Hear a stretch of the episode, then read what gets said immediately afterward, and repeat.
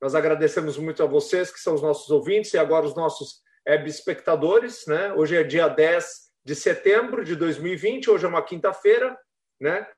E nós temos o prazer de estar aqui novamente nessa rádio web, a Rádio Marcou no Esporte, com esse nosso programa, que é um programa semanal que já está fazendo parte da, da rotina de muitas pessoas, que é o Marcou Medicina Esportiva. Eu sou o Dr. Funchal, desejo a todos uma boa uma, uma boas-vindas a todos, né? Nessas nossas plataformas, nós temos plataformas digitais todas, né? Uh, na produção nós temos o Fabiano Linhares, que controla aí as nossas plataformas digitais, o Facebook, Instagram, o Twitter, Spotify, YouTube, nossa, é tanta coisa. É, mais de oito plataformas de áudio. Boa noite, Fabiano. Boa noite, doutor Funchal. Boa noite a todos. Nós estamos aqui em todas as plataformas, estamos ao vivo também pelo Facebook do Marcou no Esporte, também com o WhatsApp 489-8812-8586. Maravilha! E dividindo os meus microfones, eu sempre tenho o prazer de chamar a fisioterapeuta Andresa Garrete, Garrete com dois T's, pessoal muito boa noite, Andresa. Seja muito bem-vinda. Estamos mais uma vez juntos aí nesse programa. Seu microfone está desligado, Andresa? Ah, te pegamos, hein? Vamos ver. Deu. Desculpa, boa noite a todos. Estamos aqui em mais uma quinta-feira para falar de informações de qualidade em saúde no esporte. É um prazer estar aqui com o Dr. Funchal e sempre teremos um convidado muito respeitado, trazendo bastante bagagem para a gente poder discutir e nos, nos, atualizar com esse tema, com algum tema. É isso aí, Andresa. E como sempre, né, Andresa, vamos falar um pouquinho das chamadas da saúde da nossa semana. Isso que é a tua responsabilidade, né? O que, que nós temos aí de bom? Então, esse é o mês de, do setembro, né? Verde e amarelo. Nós temos a campanha do Setembro Verde, que é um alerta para toda a população da prevenção do câncer de intestino, que é o segundo mais comum nas mulheres e o terceiro tipo de câncer mais comum nos homens. E uma alerta também que está aumentando, ou crescendo o, a, essa doença na, em adultos né? jovens, incidência em adultos jovens. É, isso é uma coisa importante. Às vezes as pessoas têm um certo preconceito para fazer o diagnóstico desse tipo de câncer. É um câncer de, de verdade que pode ser diagnosticado com precocidade, tratado com precocidade, com os bons resultados, né? Então, muito bom o alerta, Andresa. Temos mais alguma coisa ou não? Sim, temos. O Setembro Amarelo, que é um mês também de conscientização da prevenção do suicídio. É, isso também é uma coisa bastante importante a gente lembrar. O suicídio é uma coisa que existe, né? As pessoas, principalmente agora na pandemia, algumas pessoas estão se sentindo um pouco angustiadas, um pouco é, deprimidas, né? Então é lembrar que esse tipo de problema também ele existe, deve ser enfrentado da melhor forma possível, né? Então esse alerta acho que ele é bastante interessante. Então, esse setembro verde amarelo aí para duas coisas de, de suma importância aí para a saúde das pessoas. Andresa, vamos dar andamento ao nosso programa. Diz uma coisa para mim, você tem quantas vidas, hein? Como assim, Funchal? É medicina esportiva com um pouco de espiritualidade? Não entendi a pergunta. Não, é, eu vou te falar o seguinte: tem algumas pessoas, né, que elas fazem tantas coisas na vida que parecem que ela tem, elas têm várias vidas, né, numa única só. Você já viu essas pessoas ou não? Já conheceu alguém assim ou não?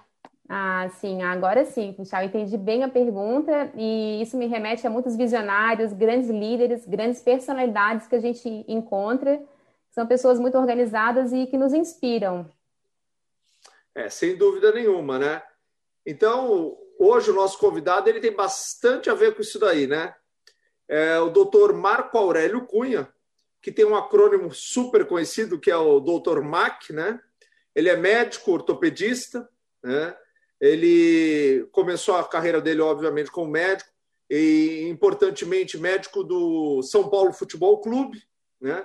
Mas depois ele acabou migrando, e até pela, pela sua capacidade muito grande, diretiva, para ser dirigente de clubes de futebol, né, como Bragantino, Guarani, Curitiba, o Santos, o Figueirense aqui de Santa Catarina, o nosso Havaí também, foi para o São Paulo Futebol Clube, na verdade trabalhou no Japão também, né, trabalhou lá, trabalhou lá no Verde Kawasaki, no Kashima Reysol, né? É, a, a, vida dele não parou, foi vereador de São Paulo, né? acabou renunciando a esse cargo para ser coordenador das categorias femininas de futebol da CBF. Trabalhou lá por cinco anos, foi no Pan-Americano em 2015, nas Olimpíadas de 2016 e é conselheiro vitalício do São Paulo Futebol Clube. Doutor Marco Aurélio Cunha, seja muito bem-vindo. O teu microfone, Marco. Verdade. Pô, boa noite a todos. Muito obrigado pelo, pela oportunidade de estar com você, Funchal, esse prodígio aí da ortopedia de Santa Catarina e do futebol brasileiro, né? Trabalhamos juntos, você ainda era mais novinho, agora você já está na, naquele nível dos top, dos professores, né? Andresa, um prazer enorme te conhecer também como fisioterapeuta do esporte. É ótimo compartilhar esse momento com vocês e estamos juntos aí para conversar um pouquinho. Nós é que agradecemos a tua presença, né, Andresa? É verdade, nós agradecemos a sua presença. É uma honra para a gente tê-los conosco, no nosso, é, tê-los aqui no, nesse programa. E nessa noite, que a gente é um bate-papo super informal, mas a gente está aqui para aprender um pouco das suas histórias no esporte, na vida e um pouco na medicina também, tá? E eu gostaria que o senhor se apresentasse, mas eh, lembrando que é um programa só de uma hora, né? E ele realmente tem muita história. Então, você apresentasse brevemente, falasse um pouco da sua história e de como começou a medicina do esporte na sua vida. Bom, a minha história é de um cara que adora futebol, que ama o que faz, a, a própria medicina. Desde muito garoto eu falava que eu ia ser médico. E o mais engraçado é que meus colegas do Dante Alighieri, lá na época de escola mesmo, do, do ginásio e colégio da minha época, eu falava, eu vou ser médico do São Paulo, que eu era muito São Paulino, né? Sou ainda, óbvio, mas naquela paixão adolescente. E as coisas acabaram acontecendo de uma maneira incrível, né? As coincidências que eu acho que é um direcionamento que a vida te traz ou alguma coisa que vem de Deus, as coisas foram acontecendo na minha vida para que eu fizesse isso, né? Eu terminei o colégio, entrei na Faculdade de Medicina de Santo Amaro, a Unisa hoje, e lá estudava, lá dava aulas um professor chamado José Douglas da Lora. Era professor de histologia e era diretor de futebol de São Paulo naquela época, do futebol profissional. E ele foi talvez o meu grande padrinho, mentor, porque toda quinta-feira eu esperava por ele, a gente almoçava junto para falar do São Paulo, eu eh, aquela coisa apaixonada ouvindo, e aí veio o professor de fato, né, me colocando as coisas muito bem é, apresentadas, cautela. Ele me educou para poder trabalhar no futebol, porque é, muita gente fala, eu quero trabalhar no futebol, recebo no meu Instagram aqui inúmeras pessoas, fisioterapeutas, nutricionistas, psicólogos, médicos.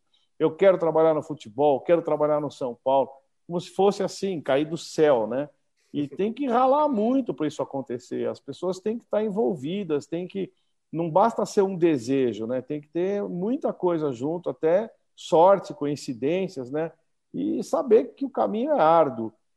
Eu, quando comecei no São Paulo, eu terminei, no quinto ano eu já ia lá bisbilhotar, vamos falar assim, né? O professor da Lora me permitia uh, frequentar o São Paulo. O futebol não era tão profissional como é hoje. Claro que era profissional, mas não tinha toda essa essas coisas, essas integrações de comissões técnicas, inúmeros profissionais. Era pouca gente e muito trabalho. Eu, tanto é que tinha muito trabalho que o doutor Zé Carlos Ritt, que era o médico do São Paulo à época, eh, pedia para eu ficar com ele para cumprir um pedaço do horário, porque ele ia para o consultório trabalhar.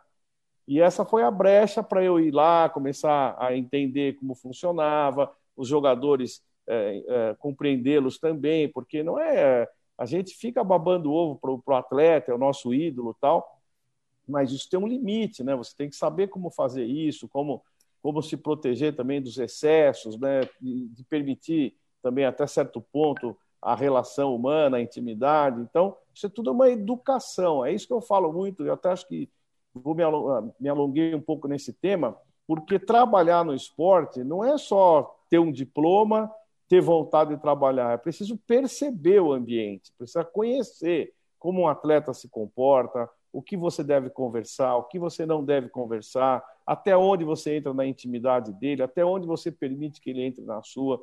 Esse, esse mecanismo de conhecimento do ambiente né, é fundamental. É como eu vou falar, o cara vai trabalhar numa floresta, ele tem que. O que acontece aqui? Chove, tem cobra. Não é, não é só estar preparado com o diploma, sou biólogo e vou entrar na floresta. Não é assim. Você tem que se preparar para saber o que aquilo tem, o que me espera aquilo tudo, né? Como é que eu vou reagir àqueles estímulos, né? Vou ficar apaixonado olhando para cima, a cobra vem e me pega. Então, quer dizer, tem que saber o ambiente que você está uh, situado. E, e, tem que haver pessoas muito boas para te ensinar isso, pessoas desprendidas, pessoas bondosas mesmo, que te mostrem o caminho. E você tem que ter bom ouvido e muito cuidado para aproveitar o que está sendo ensinado. E hoje em dia, essa geração atual, ela quer tudo pronto, né? Tem as respostas na hora, pega lá, entra no Google, já sabe a resposta, não, não escuta mais, não tem paciência de ouvir. E eu não, naquela época eu só escutava. Nossa Senhora, tinha medo de me mexer para não cometer uma gafe. E cometi algumas gafes, que graças a Deus os meus protetores me, me conseguiram. Protegeram. É, protegeram e me tiraram do, do erro, né? Sim. Sem. Não sem tomar muita dura. Então, isso foi o meu começo, para entender como foi que eu cheguei lá. Aí eu me formei, em 78, 70, já frequentava o São Paulo como sextonista, pegando fim de treino, sábado, domingo e tal.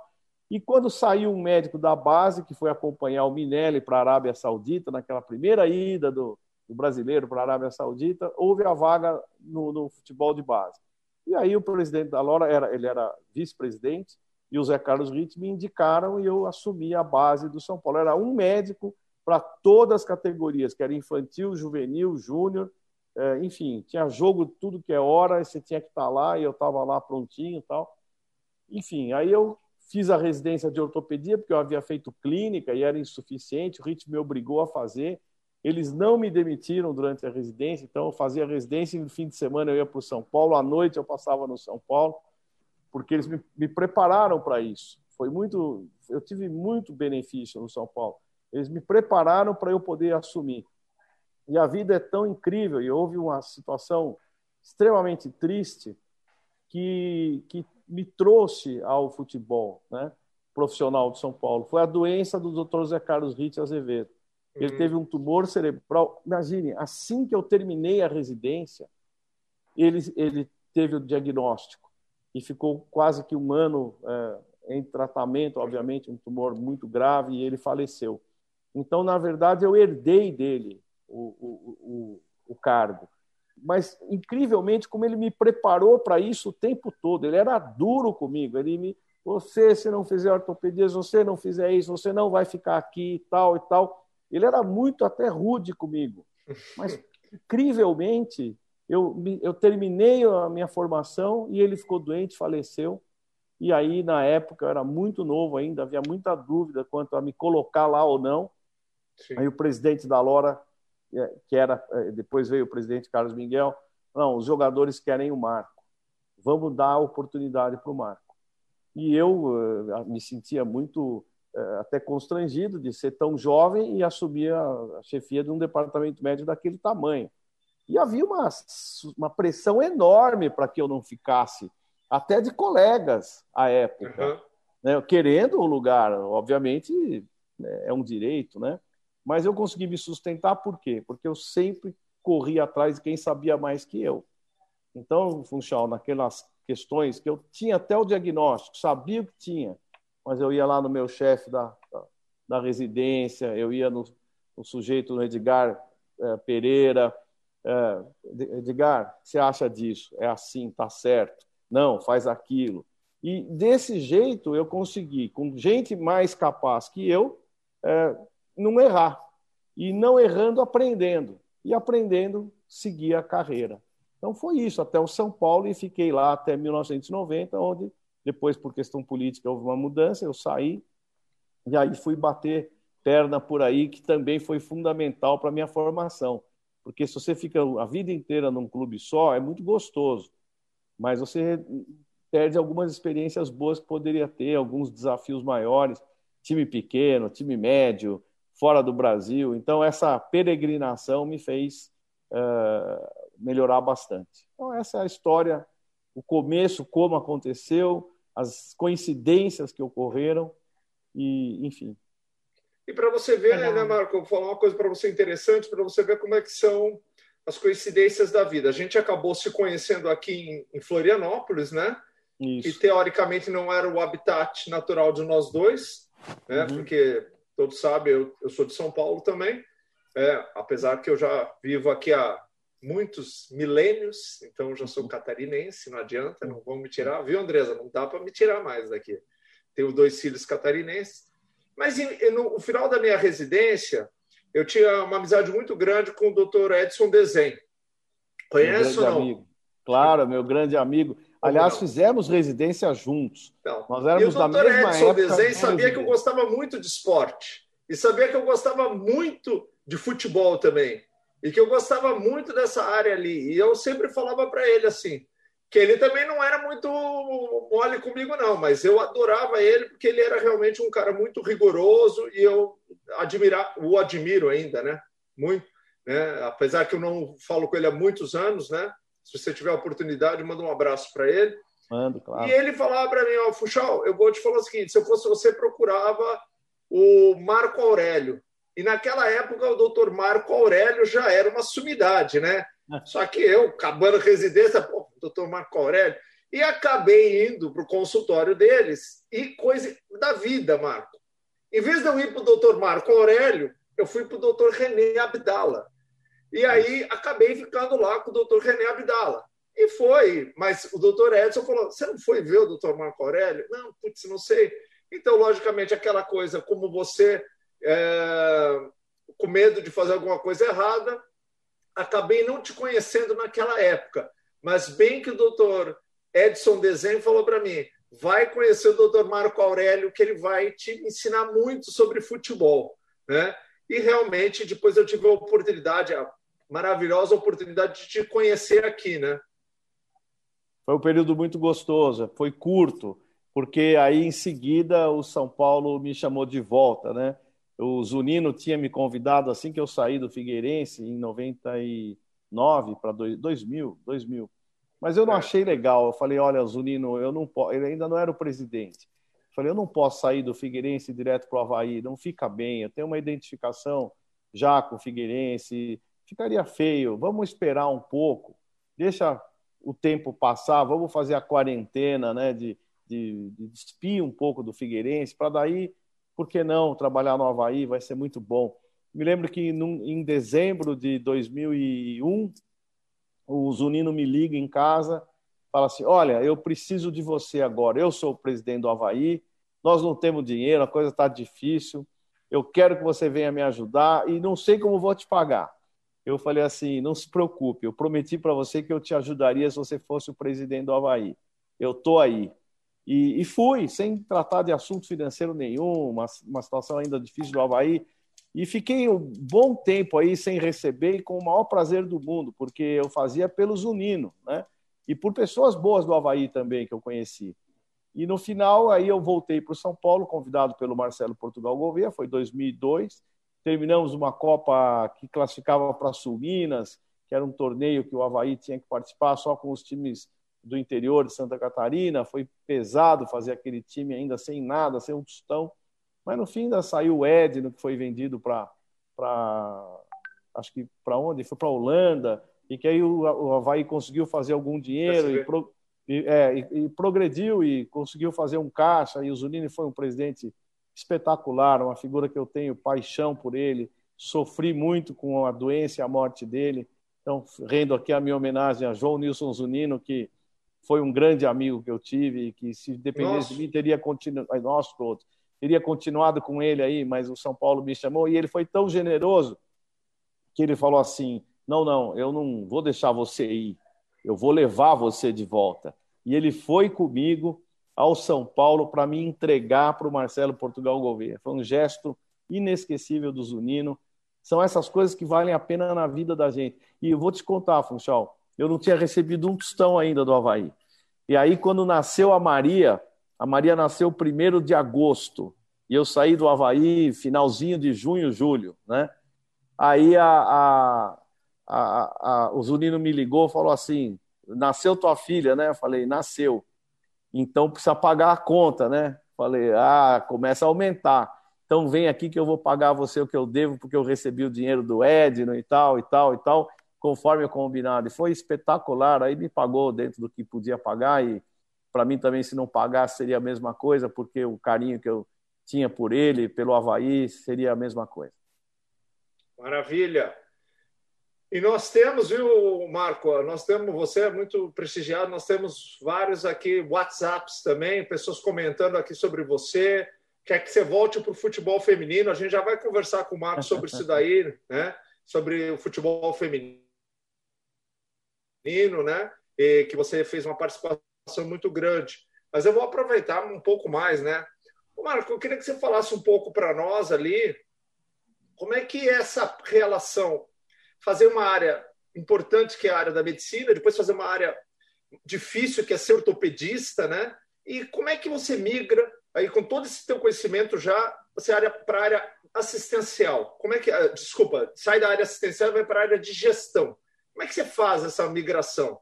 Funchal, você deve ser testemunha, como eu fui, da enorme incapacidade da maioria dos dirigentes de futebol do Brasil. Presidentes que são presidentes por política, por uh, oportunidade, por posição familiar, por ter dinheiro, por serem grandes empresários. Mas, evidentemente, o conhecimento deles no, no, no assunto é limitado. Eles são apaixonados por futebol. Eu sempre falo isso. Uma coisa é você gostar de futebol. O brasileiro todo gosta de futebol. Acho que 90% gostam do futebol.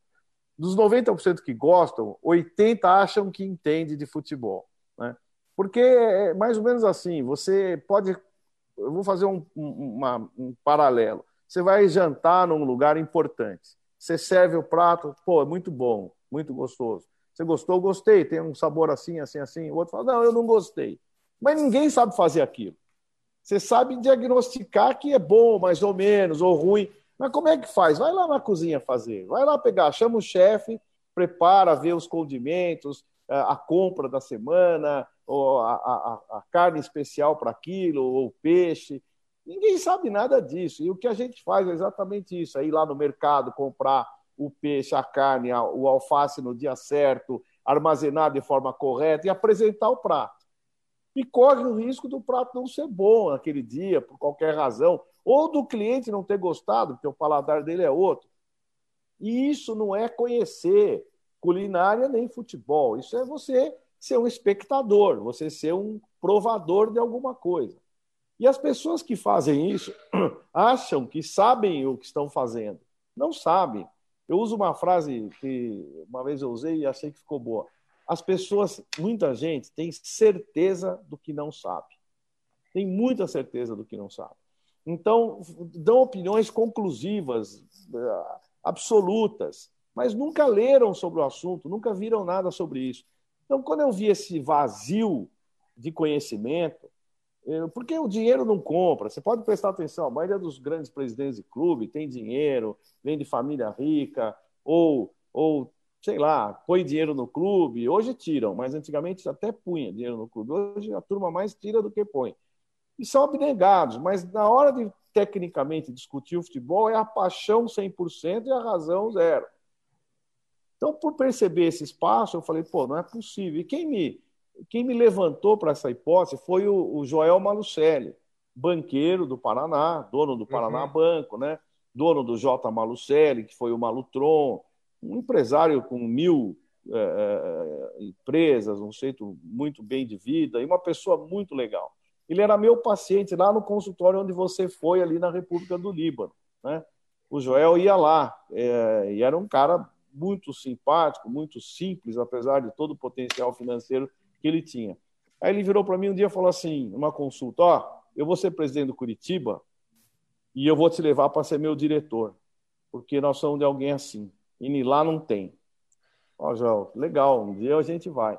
Eu estava no Japão, no Verde Kawasaki. Meu contrato era semestral, terminava em, em junho, julho, ia renovar até o final. Estava primeiro com o Nelsinho Batista, depois chegou o Leão. Já estava dois anos lá.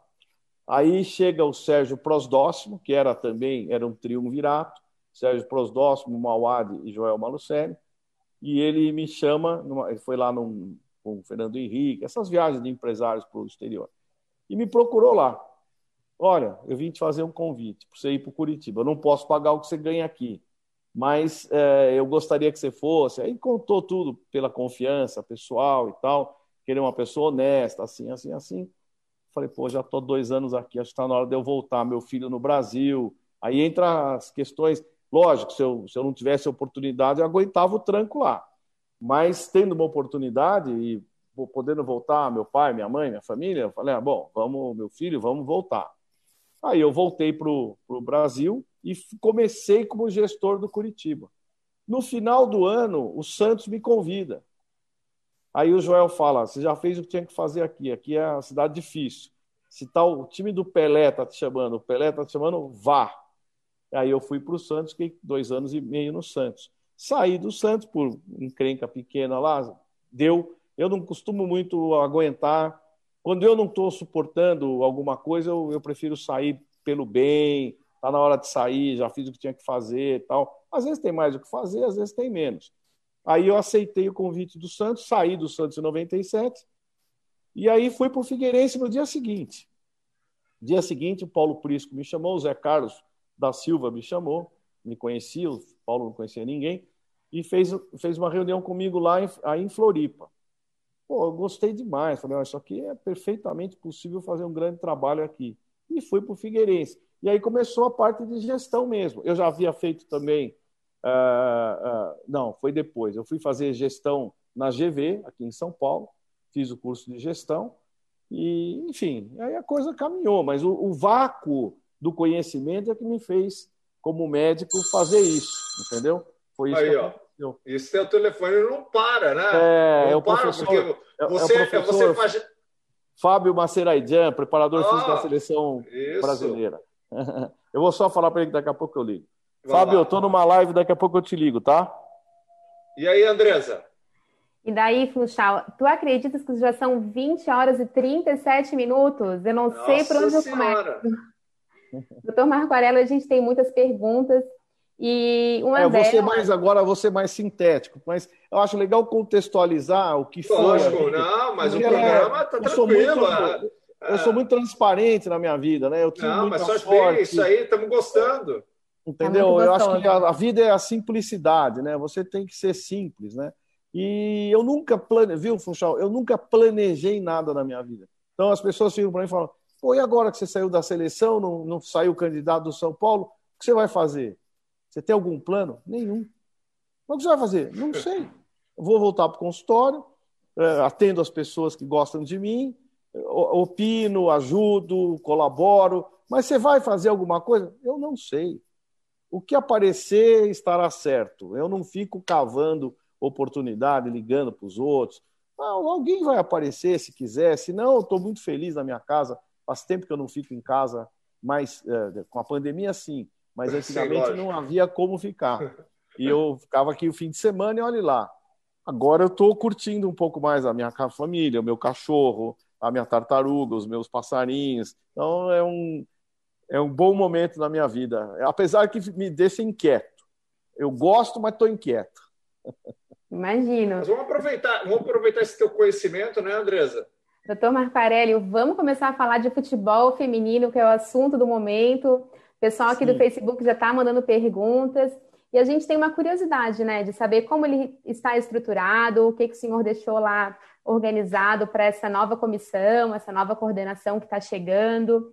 E e eu tenho bastante curiosidade de saber também como foi a quebra desse paradigma da gente ter agora uma técnica estrangeira, mulher, né? Loira também, que também agora eu acho que não tem mais preconceito, mas já cabelinho, cabelinho branco agora, cabelinho branco. é isso aí. Essa é. é. uma brincadeira, mas é uma é. estrangeira e eu acredito que um... loira, loira. vai ter bastante coisa, coisa para contar para gente. Olha, foram cinco anos mágicos na minha vida, com muitos desafios, é, pisando na linha entre o bom senso e o perigo, né? uma linha tênue entre o preconceito e a concessão, entre as questões que reivindicações justas, mas talvez não no tempo certo. Foi muito difícil poder é, fazer, entregar para as meninas as coisas a cada tempo, né, degrau por degrau. Porque quando você não tem alguma coisa, chega uma pessoa que é diferente, que tem conhecimento e que estão jogando expectativas, querem tudo ao mesmo tempo, que as coisas se transformem do dia para a noite. E, obviamente, um homem é, coordenando o futebol feminino, que é para, a, a, a, obviamente, para o empoderamento feminino, para as oportunidades das mulheres, um contrassenso. Mas precisava passar por essa fase, precisava pôr alguém ali para apanhar bastante, para ter costa quente, casca grossa, para ouvir um monte de injustiças e não reagir, não brigar. Lógico, alguma coisa sempre sai, mas com respeito, com tolerância, para poder entregar para elas aquilo que elas merecem na hora certa. Obviamente, eu não sou reconhecido como talvez merecesse, se é que eu não quero ser pretensioso, porque era um homem num lugar de mulher. E o ambiente de empoderamento, o momento de hoje do, do, da vida, das mulheres lutando pelo seu espaço, não era. Eh, não, e há um feminismo, às vezes, um pouco uh, forte demais, que obriga determinadas uh, situações. E eu nunca deixei de entender isso, sempre concordei que era necessário ter mulheres comandando o futebol, e no começo não havia, porque tem uma situação que é muito difícil alguém supõe que há pessoas preparadas e acham que pode colocar e pronto. Não é assim. Ela precisa pavimentar muito o futebol feminino, organizar e, ao mesmo tempo, dentro da própria CBF, fazer com que os dirigentes entendessem o que era necessário. Que claro que há preconceito. Não é que havia preconceito do presidente. Não havia, Pô, esse, esse negócio aí, vamos, vamos ver como é que é. Não sei. Veja bem, vamos pensar tem essa conversa, né? Vamos, vamos, vamos entender uma. Olha, eu vou falar uma bobagem aqui, se for bobagem, vocês me perdoem. O seu filho vai começar a sair à noite. Filho ou filha, para não ficar no gênero. Pô, não, não é bom sair, não é hora. O mais velho pensa assim. Não, não deixa, vai buscar. O moleque fica bravo, vai me buscar o quê? Pô, você acha que eu não sei voltar para casa? Então, toda mudança traz esse tipo de conflito. E você tem que administrar esse conflito, embora sabendo que o menino quer sair, que ele tem a liberdade dele, que amanhã a vida vai ser dele e tal, mas você fica preocupado como que essas coisas vão caminhar. Vamos conversar primeiro, vamos entender, calma, daqui a pouco você pega o teu carro, ainda não. E, e, e o futebol feminino tem, vamos lá, enraizado aquela coisa, mas o que, que é esse futebol feminino? O que, que essas meninas querem? Como é que a gente pode atender? Será que dá? Será que não dá? E eu aprendendo também o futebol feminino e conversando com a raiz do futebol feminino, as atletas, as treinadoras, os treinadores, começamos a construir algo para vender para a própria diretoria da CBF, para entender que caminho teria que ser. É quase aquele tio que chega para o irmão e fala: deixa ele ir, pô, deixa o meu sobrinho ir, ele pode ir sozinho. Então, essa conversa metafórica que eu estou colocando é que era o meu papel transmitir para a direção da CBF competições, é, o presidente, o vice-presidente, o que era necessário fazer a cada momento.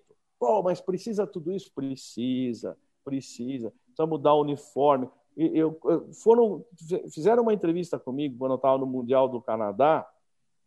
Acho que foi a maior, a maior canalice e injustiça que fizeram comigo na minha vida. Uma moça, que eu não lembro o nome, me ligou, estava no ônibus e começou a fazer uma série de perguntas realmente para derrubar. Eu, mas, cá, por que, que você quer? Não, as suas perguntas não têm sentido. Não, porque você isso, você aquilo.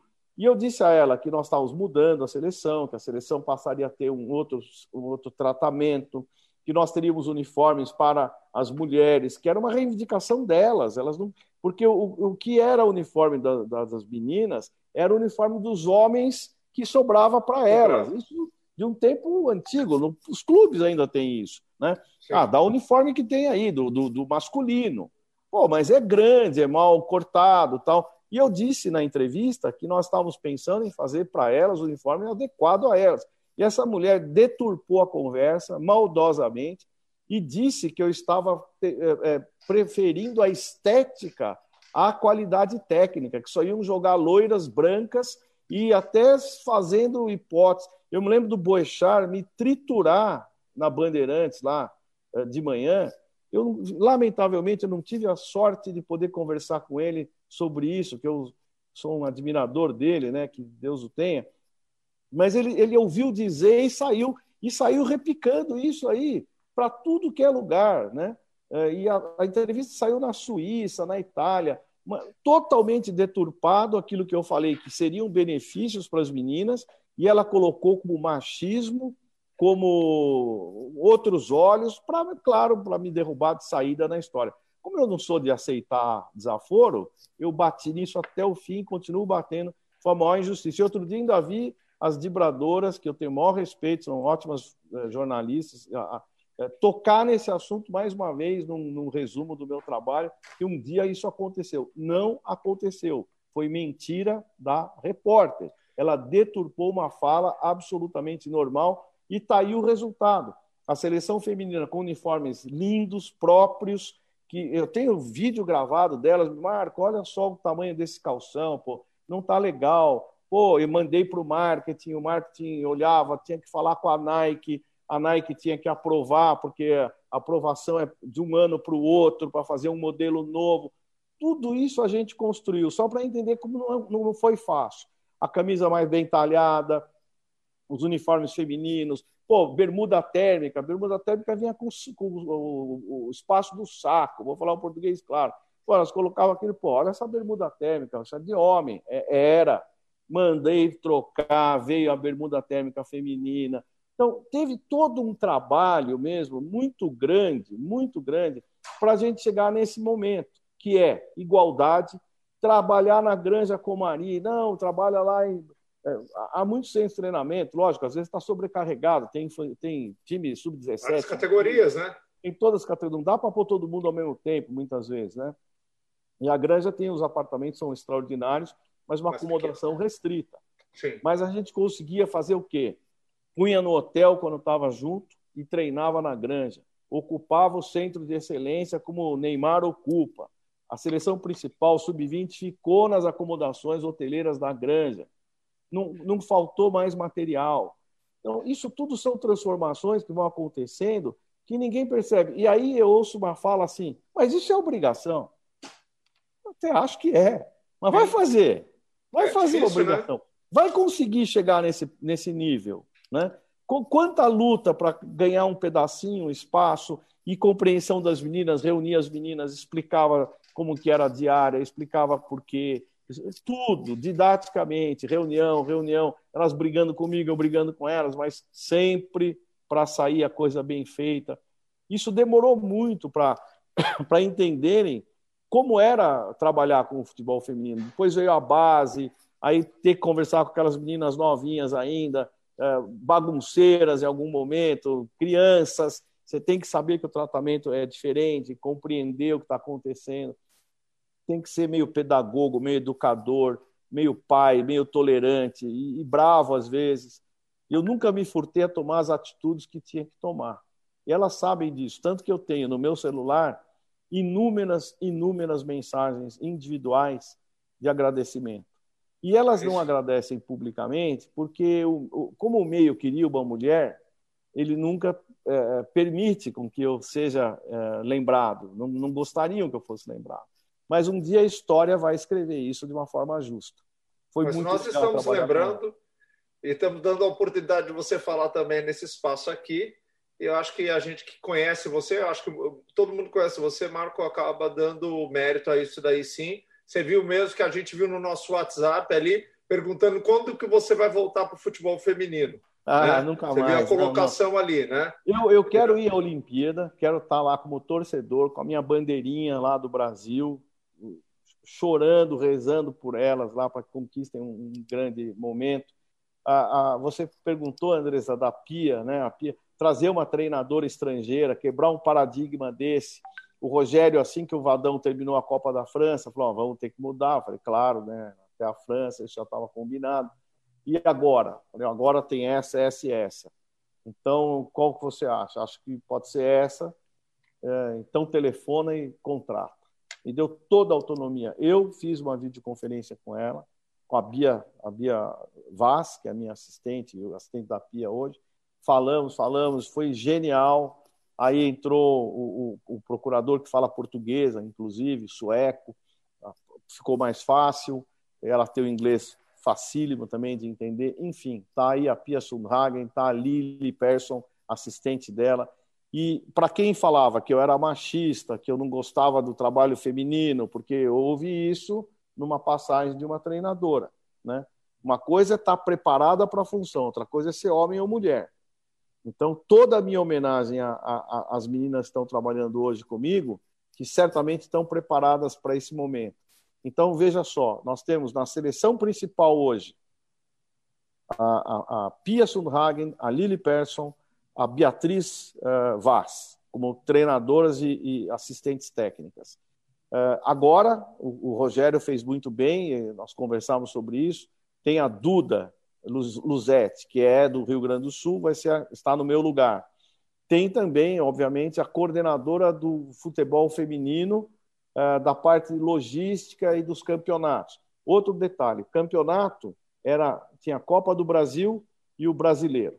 Brasileiro curtinho assim, com 15, 16 equipes, mata-mata, três dias acabavam.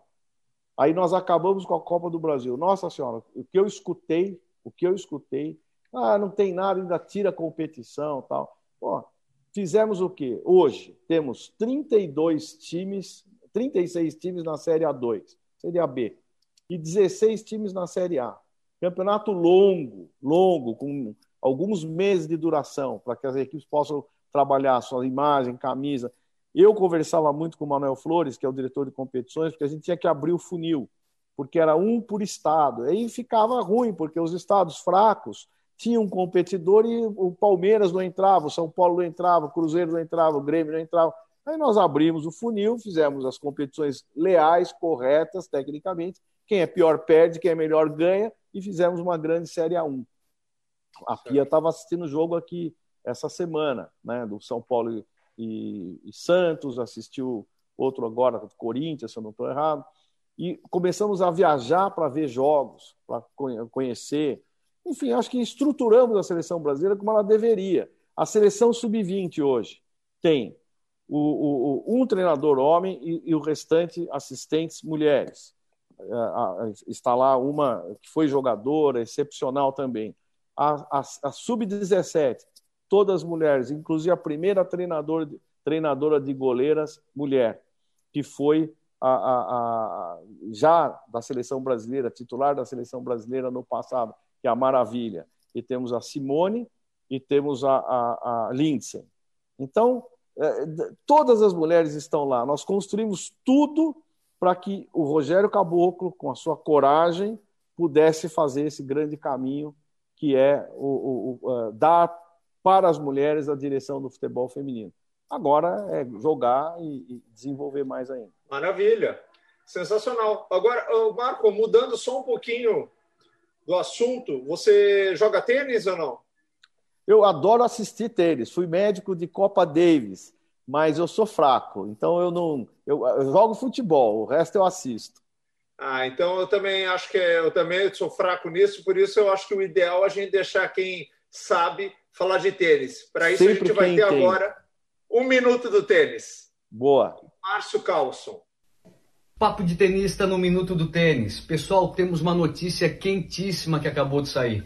Bruno Soares acabou de se tornar campeão de duplas no US Open. Na verdade, bicampeão, porque já havia vencido esta competição em 2016. Mais uma notícia boa para o tênis feminino nacional é que Bia Haddad, após cumprir suspensão por doping de 10 meses, retornou a Portugal num torneio de 25 mil euros semana passada e já foi campeã. E por fim, uma notícia que abalou muito o tênis internacional foi a desclassificação do sérvio Novak Djokovic nas oitavas de final do US Open por acertar uma bolada na face da juíza de linha. Essas são as notícias recentes. Paz e uma ótima semana a todos. Sensacional né? escutar o Márcio. O Brasil hoje fez bonito, Bruno Soares, Bruno. bicampeão de US Open dupla, não é pouco, não. É muita coisa. Marco, eu queria mudar um pouco aí do assunto. Vamos dar. Você que fala, é um cara muito direto. É, já falando, você saiu da área assistencial da medicina, né? É, e tratou muitos atletas, né? Que a gente sabe, né? Então. E olha, estou de volta. Até... Você sabe, Funchal, eu nunca deixei o consultório. Mesmo na uhum. CBF, às segundas-feiras eu fazia o consultório. E quando eu estava no Figueirense, eu também vinha para o consultório. Entendeu? Ah, e é interessante manter de... essa, essa parte eu, médica, assistencial, ela é interessante mesmo. Mas eu queria que eu você sempre, me falasse... Eu sempre pedi a concessão da segunda-feira para fazer medicina, porque, vamos entender, a única coisa que eu tenho é a medicina, o resto é tudo emprestado, né? tá certo. E fala uma coisa para mim que eu queria um relato seu aí da tua experiência. Você foi vereador de São Paulo, que é uma, que é, vamos dizer, uma comarca difícil, né? Como é que foi a tua experiência como um gestor público, né? Tem que respirar fundo. Ah, tem, com certeza. Olha, mais uma vez eu fui muito feliz em tudo que eu fiz. Eu sou muito grato a ter sido eleito, primeiro com 38 mil e tantos votos, na segunda eleição com 40 mil e tantos, e ainda fui candidato a deputado estadual. E no final do, do mandato eu fui chamado também como suplente para ser deputado estadual. Eu assumi pro forma e abri mão do cargo, porque não caberia eu estar na CBF sendo mantendo qualquer vínculo político. Mas foi legal, aprendi muito, aprendi muito, aprendi aquela frase célebre, né, de tomar café frio e cerveja quente, né, tolerância com quem não tem é, as suas, talvez os seus valores, é, obviamente estabelecer como fazer um projeto de lei, o impacto que aquilo vai ter, quanto você pode colaborar com a sociedade. Eu fiz bons projetos, boas coisas ficaram aprovadas. Eu estava até outro dia, um rapaz me agradeceu, falou: oh, você fez uma, uma coisa tão pequenininha você colocou a Copa Pirituba no calendário esportivo da cidade de São Paulo. Você não faz ideia como isso foi bom, perpetuou a Copa. Nós temos receita para fazer a Copa, tal. Eu nem lembrava, né? Então é, é coisa pequena assim da cidade que você ajuda, que não tem impacto externo, mas para aquela comunidade, para aquele lugar, às vezes é, um, uma pequena ponte, uma passagem que você colaborou, fez uma emenda, aquilo saiu. Então é muito legal. Discutir a cidade é muito bom. Nós estamos agora à véspera de eleições aqui na cidade de São Paulo. Eu olho assim para o lado, tenho dificuldade de ver quem será o nosso prefeito. Até porque, se você for ver o Rio de Janeiro, o Rio de Janeiro, desculpa, o Rio de Janeiro não é possível, né? Não é possível cada um que está lá, governador ou prefeito, a gente tem problemas em identificar conduta, conduta, né? A gente não está mais julgando gestão, estamos julgando conduta do gestor. Isso é trágico, é triste para qualquer lugar. E eu vejo São Paulo agora, teve o, o, Dória, saiu, largou, jurou que não saía, mas saiu, é, é governador, é, conflita com o governo federal, aí você vê o atual prefeito doente, né, o Covas, uma figura Sim. muito boa, candidato à reeleição. Eu fico perguntando como vai ser a nossa cidade em breve. Né? Deveria ser uma análise curricular, né? eu sei que é mais preparado, mas a política não permite que o mais preparado possa estar ali defendendo a, a, o seu município. Em geral, é o mais populista, é o que tem mais é, vínculos com o seu, o seu setor, que é quase um voto distrital, que é justo, mas é perigoso, porque é, você perde gente competente em alguns lugares e vai ser pressionado a votar naquele candidato que é ligado à milícia, ligado a tráfico, porque ele é o dono da, da região. Então, vê como o voto distrital é complicado, né? Ele funciona no centro, mas na periferia ele funciona ou vai ser coagido a votar? Ou se eu me apresentar como candidato, eu vou sobreviver? Então, vê como política é difícil. Mas foi muito legal. Eu fui vice-presidente da Câmara, fui corregedor da Câmara Municipal de São Paulo por, por um ano e vice-presidente por um ano, abri mão no segundo ano para que fosse pela primeira vez uma mulher. Veja como as coisas são. Nem imaginava dirigir futebol feminino. Mas a primeira mulher vice-presidente da Câmara Municipal de São Paulo foi um gesto meu de abrir mão e, e fazer com que ela fosse a, a, a, candidata e eleita a vice-presidente, a vereadora à época Marta Costa, hoje deputada estadual, que vai ser candidata a vice-prefeita de São Paulo pela chapa do PSD. Então, eu acho que falta muito a gente escolher o candidato pelo seu currículo e não pela sua apresentação. Né? Apresentação, esses filminhos, essas coisas que empolgam, mas na verdade são fake, fake filmes. Né? Não é a verdade que está ali. Mas eu gostei, eu achei que foi bom. Eu abri mão, obviamente, para ir para a CBF, porque o poder legislativo é muito truncado.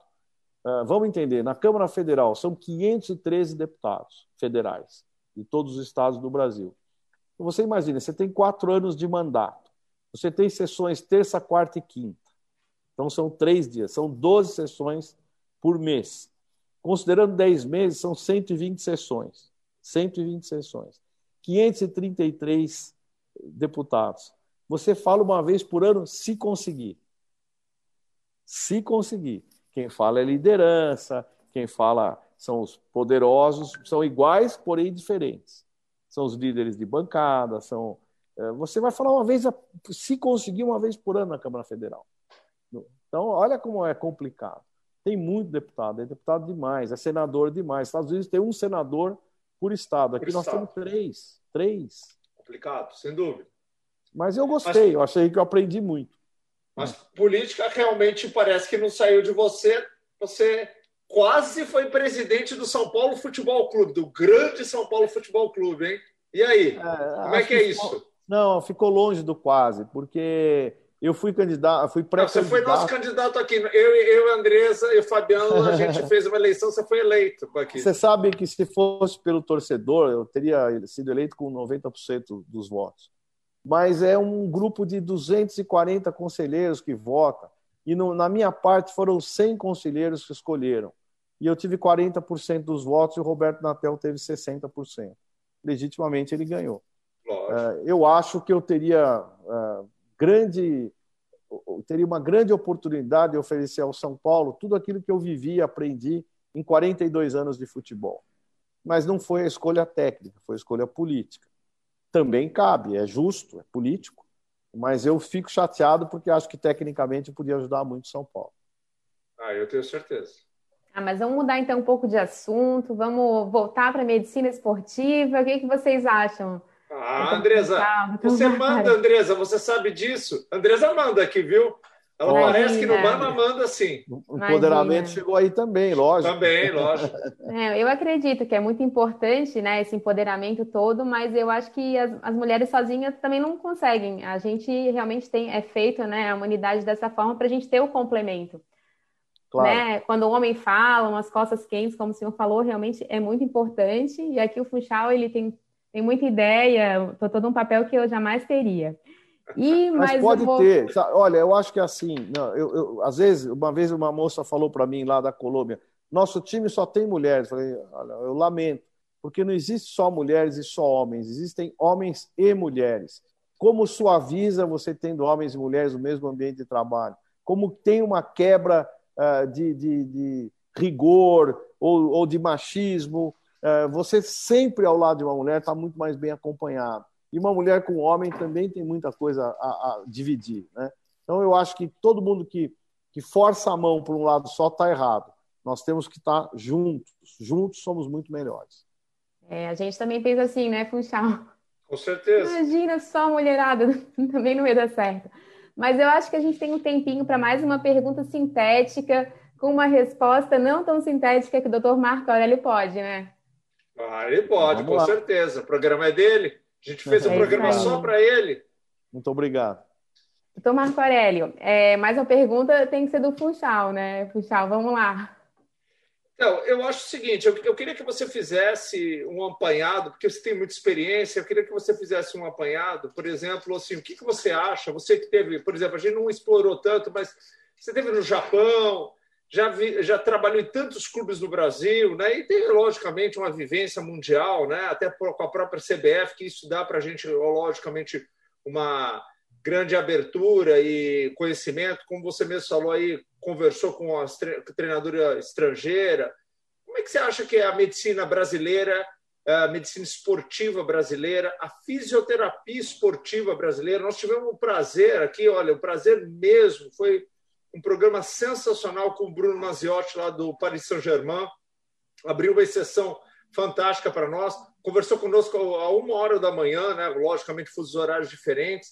Mas eu queria que você, com, a, com toda a tua experiência, né, Marco, com a tua bagagem ali, a gente chegou a fazer um remember aí de tantos anos que você está militando nessa área.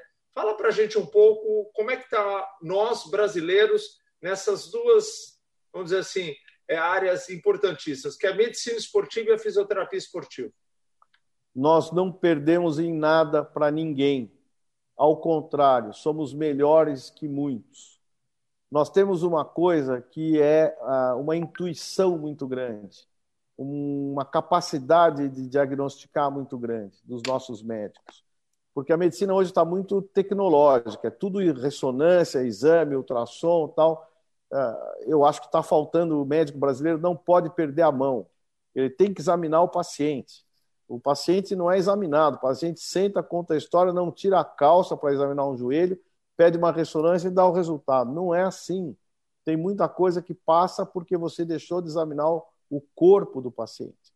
E o brasileiro tem essa, essa vantagem. Nos Estados Unidos, não tem essa relação médico-paciente embora seja a medicina mais desenvolvida, talvez, do mundo, do ponto de vista tecnológico, né, de oportunidades e de hospitais de alto nível, se você for falar com quem mora nos Estados Unidos, eles querem se tratar aqui. E muita gente vem tratar aqui no Brasil porque não confia muito na forma como os médicos atuam. É diferente falar oncologia, porque entra na especificidade é, das drogas, do tratamento, do up-to-date e tal. Então, o cara uhum. tem um câncer, ele vai para o melhor lugar que só cuida daquele câncer. Aí sim, aí são exceção, são realmente excepcionais e exceção. Mas no, no varejo, na medicina do dia a dia, uh, obviamente, a gente é muito melhor. E na reabilitação nem se fala. Bruno Magiotti, o Luiz Alberto Rosan, são pessoas incríveis. Rosan tem quatro Copas do Mundo, né? Trabalhou comigo no São Paulo a vida toda, trabalhou no Japão, foi para a seleção, voltou para o São Paulo comigo, teve no Santos quando eu estive no Santos. É, se você vir a capacidade dele, ele fala uma coisa fantástica, que eu acho que vale a pena você, fisioterapeuta, ouvir isso, Andresa. Ele fala assim: se você me der todos os equipamentos mais modernos que existam, eu vou ficar extremamente feliz. Mas se você não tiver nada, eu reabilito um atleta com uma borrachinha. Então, é isso aí. Sabe? É isso. O brasileiro tem essa capacidade. Eu me lembro quando eu fui para o Japão convidado. Porque, por que, que eu fui trabalhar no Japão? Porque o japonês é muito cauteloso, muito conservador, tem muito receio de errar. Justamente, não estou aqui criticando. Mas o brasileiro é mais ousado. E no futebol eles não tinham uma experiência. Mais ou menos assim, Funchal. Você imagina que de repente aqui deu uma febre do beisebol. Né? Febre do beisebol. Não, ganhamos dinheiro, estamos querendo fazer beisebol. Aí o cara vai no médico. O cara machucou, o jogador de beisebol machucou. Você sabe o que ele faz num campo de beisebol? Não sabe. O, o, pitcher, que é aquele cara que joga a bolinha, se ele machucar a falange distal do terceiro dedo aqui, pode jogar ele fora. Ele só serve para isso. Só, só o gesto da mão dele, o efeito, a força, o ombro, é que o diferencia. Então ele tem a técnica, mas se ele tiver uma mínima lesão na mão, ele não joga.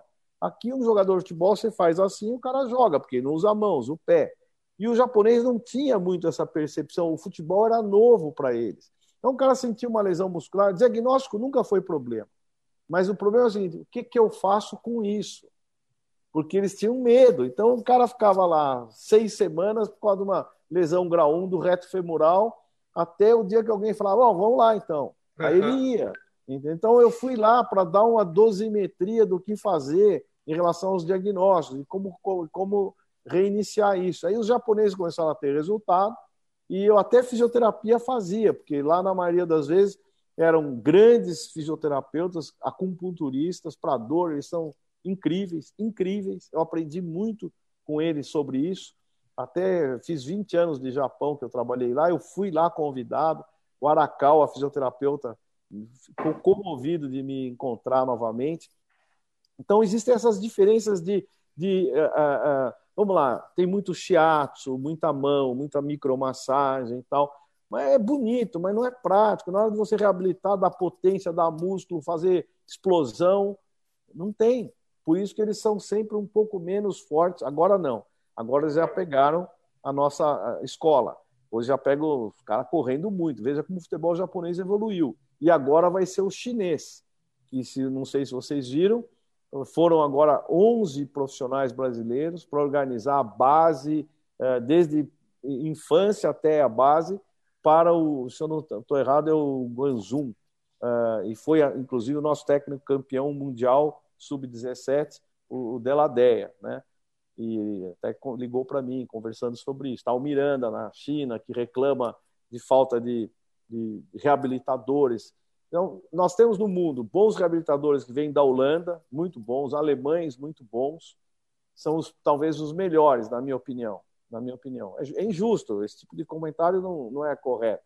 Mas, assim, a grosso modo, eu vejo muito bem falados os holandeses e os, os alemães. Né? Aí o resto já. Você vê que o Bruno está na França, né? Tá e outros vão para outros lugares. Então, acho que nós somos muito bons no que fazemos, não merecemos nenhum tipo de dúvida quanto ao nosso diagnóstico, a nossa conduta médica. Em termos cirúrgicos, vocês que são hoje os grandes cirurgiões de joelho, René Abdala, Camilo Elito, hoje também, Moisés Cohen, enfim, nem vou citar que são muitos, Filardes, vocês são muito melhores que a maioria. E eu acho que hoje nenhum brasileiro precisa viajar para o exterior para se tratar, em termos de ortopedia e reabilitação. Em, em mão, o Sérgio Gama, que operou agora o Daniel Alves, a gente tem grandes profissionais, grandes profissionais. E, e com certeza não perdem em nada para nenhum profissional do mundo. Maravilha!